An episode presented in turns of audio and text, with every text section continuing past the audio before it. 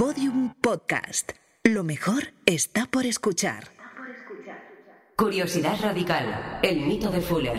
Un podcast de Fundación Telefónica producido por Podium Studios. Capítulo 4. El hombre que convirtió la Tierra en una nave espacial. Buenos días, señoras y señores pasajeros. Rogamos vayan accediendo a los compartimentos que les han sido asignados y recuerden que, una vez cerradas las escotillas, no podrán abandonar la nave. Como habrán leído en el manual de funcionamiento, los recursos de la nave son limitados y están perfectamente medidos y calibrados, por lo que su derroche o mal uso está terminantemente prohibido. Sean cuidadosos, pues de ello depende el éxito de nuestro viaje. Por último, les recordamos que se pongan cómodos y disfruten de la travesía, porque es la más importante de todas nuestras vidas.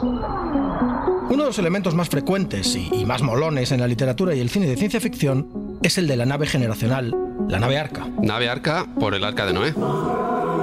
Exacto.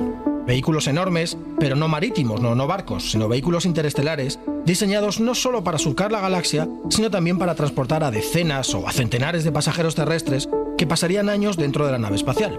Años o incluso generaciones. Y por eso el otro nombre, nave generacional.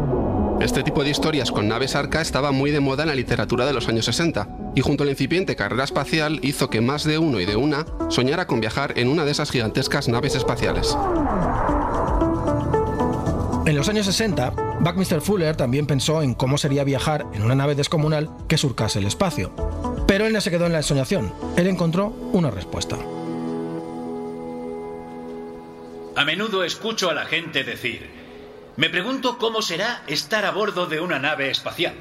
Y la respuesta es muy simple. ¿Cómo es la experiencia de estar en una nave espacial?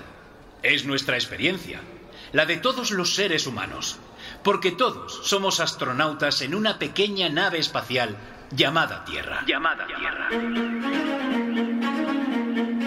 Nave espacial Tierra. Qué concepto, qué maravilla de concepto. Pero, ¿de dónde lo saca Fuller? ¿Tenía Fuller alguna relación con la ciencia ficción de esa época? ¿Con los escritores o guionistas de ciencia ficción? Nos contesta José Luis de Vicente, comisario junto a Rosa Pera de la exposición Curiosidad Radical sobre Fuller. Yendo yo un gran fan de la ciencia ficción, no he encontrado en toda la investigación de este proyecto mm, pruebas o, o relaciones o vínculos claros con el mundo de los escritores de ciencia ficción, igual que sí lo he encontrado, sí, sí que tiene muchísima, con el mundo de la contracultura de los años 60. ¿no? Y probablemente ahí hay mucho terreno común, porque, porque también se, se pisan en muchos ámbitos. O sea, que Fuller formaba parte de una coexistencia en el ecosistema temporal, en la noosfera. ¿Has dicho noosfera? Sí, la noosfera es la esfera planetaria de la razón. Pero a mí me gusta pensar que es la nube de conocimiento que flota sobre todos los seres humanos, sobre todos nosotros, en un determinado entorno y en un determinado momento del tiempo. Por eso, aunque a veces no haya correspondencia directa entre pensadores, como varios de ellos están pensando en lo mismo, pueden llegar a conclusiones similares o incluso iguales. Es decir, que aunque Fuller no tuviese relación directa con la ciencia ficción de su época, los conceptos e incluso la estética fluía y era compartida por todos. Tanto entre escritores puramente escapistas como con un investigador tan riguroso como era Bucky Fuller. De alguna manera la cultura de los 60 estaba buscando la estética de Fuller para, para construir un, una nueva visión del mundo, ¿no? Y, Fuller se topa con ello, pero también es una sombra que se proyecta sobre toda esa generación de gente que en los años 60 quiere transmitir y trascender hacia una nueva conciencia, hacia una nueva conciencia global, hacia la noción de que la, nave espacial Tierra, es decir, el planeta como una a, realidad colectiva y global, es algo que está en el aire en un momento en el que empezamos a tener por primera vez fotografías de satélite del planeta, en que empezamos a tener retransmisiones vía satélite que permiten eh, de alguna manera unir a, a los pueblos del mundo uh, de una forma que hasta ese momento eran, era, era imposible en la cultura uh, occidental en ese momento.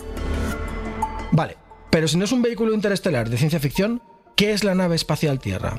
¿A qué se refería Bucky con ese concepto que era efectivamente tan bonito? Sí, todos los seres humanos viajamos en la nave espacial Tierra, pero no somos pasajeros, somos tripulación.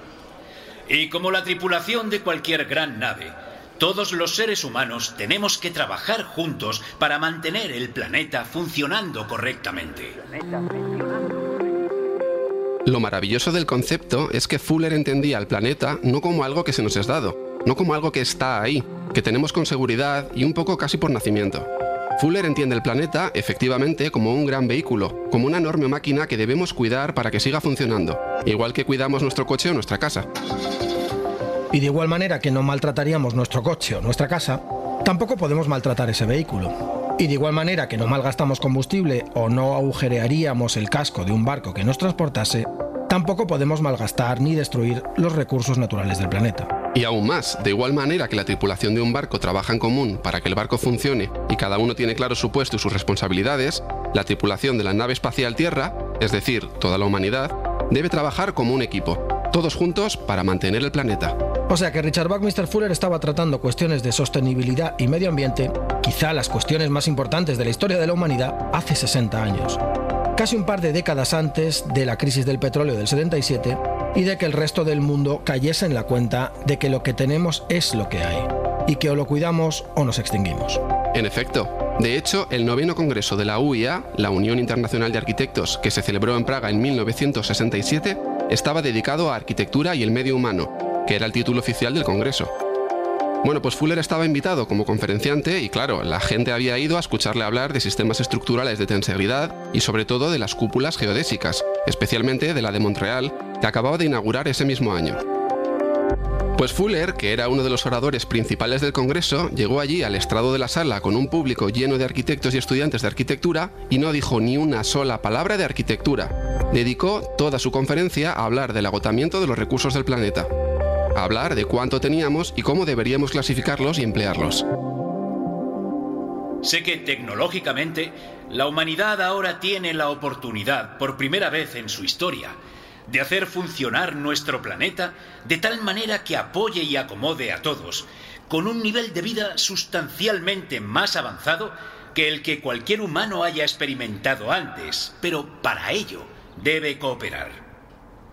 Todos los seres humanos deben cooperar en planificación planetaria integral, que dé como resultado nuevas estrategias destinadas a permitir que toda la humanidad viva con libertad, comodidad y dignidad, sin afectar negativamente los ecosistemas de nuestro planeta o su capacidad regenerativa.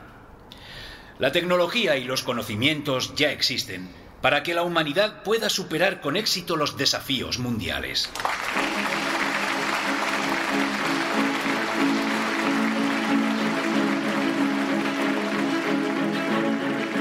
¿Fuller decía estas cosas en 1967?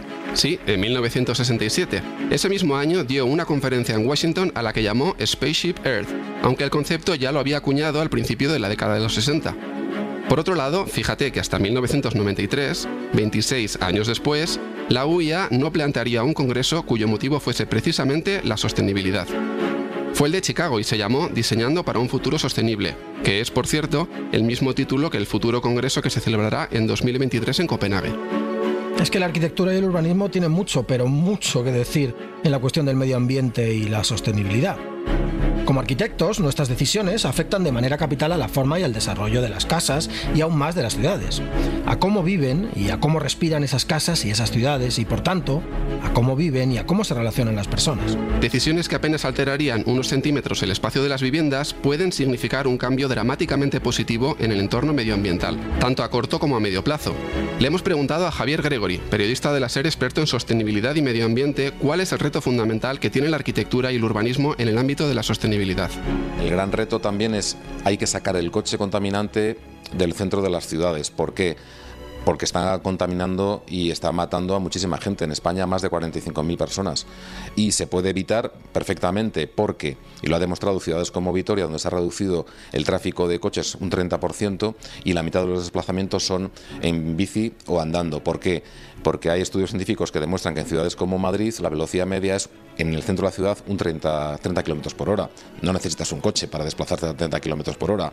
Eh, y luego la mayoría de los desplazamientos, la mitad de los desplazamientos, son de menos de 3 kilómetros, con lo cual no necesitas un coche, como son los coches actuales, para desplazarte solo 3 kilómetros. Puedes hacerlo perfectamente en bicicleta, bicicleta eléctrica o andando. Eh, esta sería la gran solución del urbanismo, ¿no?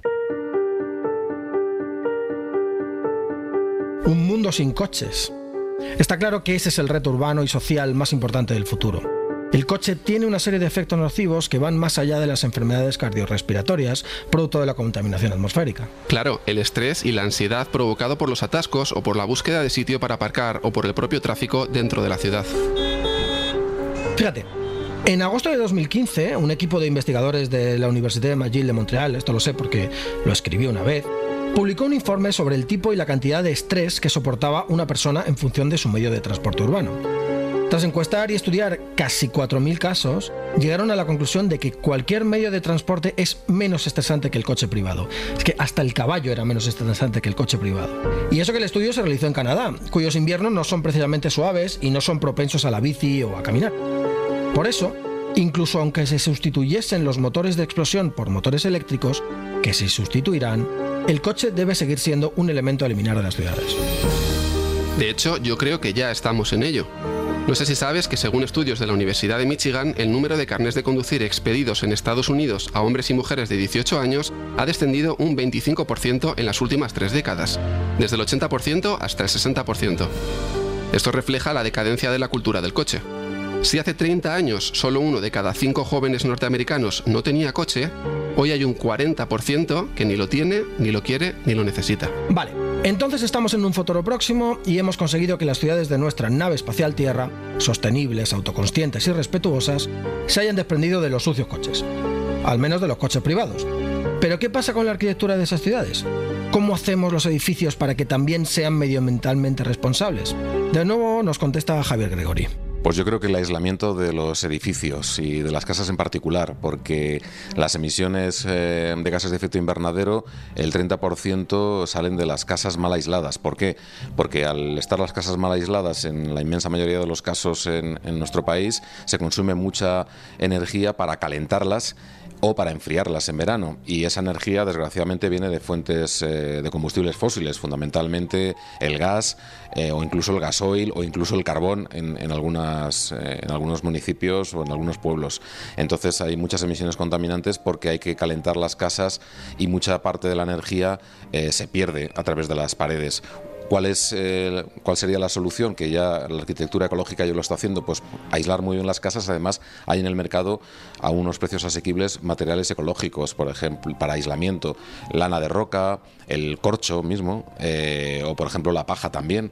Eh, se pueden aislar muy bien las casas y de hecho hay sistemas ya certificados en que te garantizan prácticamente un aislamiento del 90%, con lo cual, para que todo el mundo lo entienda, en invierno con una simple bombilla podríamos calentar toda la casa.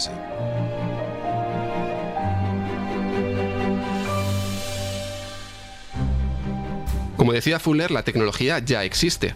En este caso, la tecnología de los sistemas aislantes. Ahora hace falta saber cómo aplicarla y tener voluntad para aplicarla. Ricardo Aroca, exdirector de la Escuela Técnica de Arquitectura de Madrid, tuvo una idea tan sencilla como radical para aplicar estas tecnologías. Una vez que me llamaron de una comisión del Congreso hace ya años, que querían que les hablara de urbanismo sostenible. Mezcla usted dos palabras que las que si fuera a creer en algo que a estas alturas nunca, nunca he sido mucho de creer en cosas, pero ni el urbanismo ni la sostenibilidad estarían muy alto en mi lista de. Pero les voy a decir a ustedes una cosa que puede aumentar el confort y la, y la sostenibilidad de, la arquitectura y mejorar la vida de la gente, la pueden ustedes hacer mañana. Y es una cosa tan tonta y tan sencilla y es simplemente eh, dentro de la manera equivocada en que se mide lo que se puede hacer, en que mide el urbanismo lo que se puede hacer, es decir, reduzcan ustedes, digan ustedes con carácter general que la las edificabilidades eh, se reducen en un 10 o en un 15 o en un 20% en adelante. Y en cambio, los muros de cerramiento y las divisiones entre viviendas no cuentan efectos de edificabilidad. Para que se puedan hacer muros gordos y si gente no oiga al vecino, eh, las casas tengan inercia térmica. Claro, como la edificabilidad solo computaría como superficie útil, los muros podrían tener el grueso que se quisiese sin restar metros cuadrados a la vivienda y esos muros podrían estar bien llenos de material aislante. Es brillantísimo, tío. Es brillantísimo y sí, es radical, pero aún más radical es su posición respecto a la responsabilidad que tenemos los arquitectos para construir un mundo más sostenible. Yo creo que la responsabilidad fundamental es utilizar lo que ya está construido. Es decir, ahora mismo lo, lo más eh, ecológico y medioambiental que se puede hacer es tratar de utilizar la cantidad de arquitectura construida que tenemos. No hay nada más ecológico, ya está hecho. Si la mayoría de los edificios que, que necesitamos ya están hechos. Lo que hay que hacer es usarlos correctamente y, dar vueltas a, a, a cómo usar las cosas. Pedro, yo te digo una cosa, yo comparto completamente la afirmación de Ricardo Aroca. Lo mejor que puede hacer la arquitectura para construir un mundo mejor es, paradójicamente, dejar de construir edificios. Pues yo opino lo mismo, macho. Es radical, pero creo que es el único camino. Y no somos los únicos, diría que es una opinión compartida entre muchos arquitectos y gente de la profesión. Mire lo que dice Izaskun Chinchilla, que fue compañera mía, y es arquitecta, profesora universitaria y una convencida fulleriana. ¿Qué podemos hacer los arquitectos para contribuir a remediar la crisis climática o a mm, mejorar la previsión de su impacto. Bueno, yo creo que podemos hacer muchas cosas porque los arquitectos trabajamos y operamos en contextos muy diferentes, no solo contextos geográficos muy distintos. No es lo mismo un arquitecto en un país en vías de desarrollo eh, que un país completamente asentado en el entorno europeo donde todas las infraestructuras están fundamentalmente construidas y en funcionamiento. Yo creo que en, esa, en ese entorno eh, el primer compromiso es que prácticamente todas las necesidades de construcción en Europa están cubiertas. ¿Cuál es el papel de los arquitectos? No dejarse de llevar por el gran placer de inaugurar edificios nuevos, que es un, un placer, mm, bueno, muy vinculado a, lo que nos han inculcado en las escuelas. Eh, yo creo que no hay que dejarse llevar por eso y pensar que nuestro gran papel en este momento es adaptar los edificios que ya existen a los usos que continuamente van cambiando. Y nuestro papel es ir ayudando a que esos cambios constantes que nunca van a desaparecer en la sociedad sean bien acogidos por los edificios que ya existen, haciendo una arquitectura que es preciosa, que es una arquitectura a pie de calle, de la mano de la ciudadanía y que es de transformación de esos entornos en entornos no hostiles, sino afines a esas necesidades que cambian todo el rato. O sea, trabajo vamos a seguir teniendo, pero es otro trabajo. La arquitectura del futuro debería ser adaptativa, transformable y del mínimo impacto posible. Pues eso tiene que ver con la manera en que Fuller entendía la vivienda, no como una construcción, sino como un ensamblaje. Y no solo como un ensamblaje, las case study houses que poblaron Los Ángeles en los años 50 también se levantaban casi como se montaba un mueble, a base de piezas prefabricadas y construidas en serie que luego se ensamblarían en la parcela donde fuese a estar la casa. Sin embargo, la posición de Fuller era aún más radical. Créame que no entiendo muy bien cómo podemos ayudarle nosotros, señor Fuller. Nosotros construimos aviones, no construimos casas. Justo después de la Segunda Guerra Mundial, Fuller comenzó a desarrollar el proyecto de la Wichita House. Para ello se puso en contacto con la empresa aeronáutica Beach Aircraft. Pues eso es perfecto, porque en realidad la vivienda que vamos a desarrollar juntos no va a ser una casa con paredes y tejado. Va a ser más parecida a un avión. De hecho, podrá transportarse por el aire. ¿Cómo por el aire? ¿Y el terreno? ¿Y el suelo? La casa podrá depositarse en cualquier suelo, porque la arquitectura debe dejar de estar pegada al suelo. El derecho y uso de la vivienda debe dejar de estar basado en la propiedad del suelo y, en su lugar, debe estar conformado por un sistema de estructuras ligeras, autosuficientes y sostenibles, como la que vamos a construir aquí con ustedes. Efectivamente, la casa Wichita, que no dejaba de ser un prototipo de la casa de Maxion, llamó la atención del gobierno de los Estados Unidos, aunque más por la cúpula geodésica que la conformaba, que por ese concepto de vivienda no dependiente del suelo, que era realmente lo que la definía. Hombre, es que es muy difícil convencer al país más capitalista del mundo a que renuncie conscientemente a uno de los factores que le definen, la propiedad del suelo.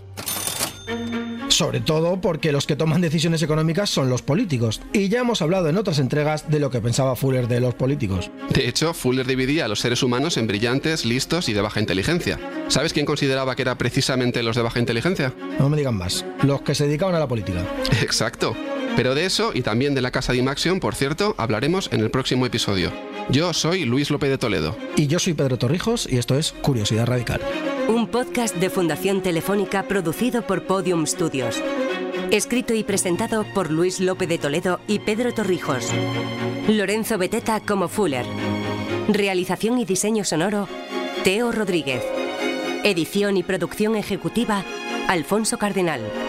Producción, Inés Vila y Jesús Blanquiño.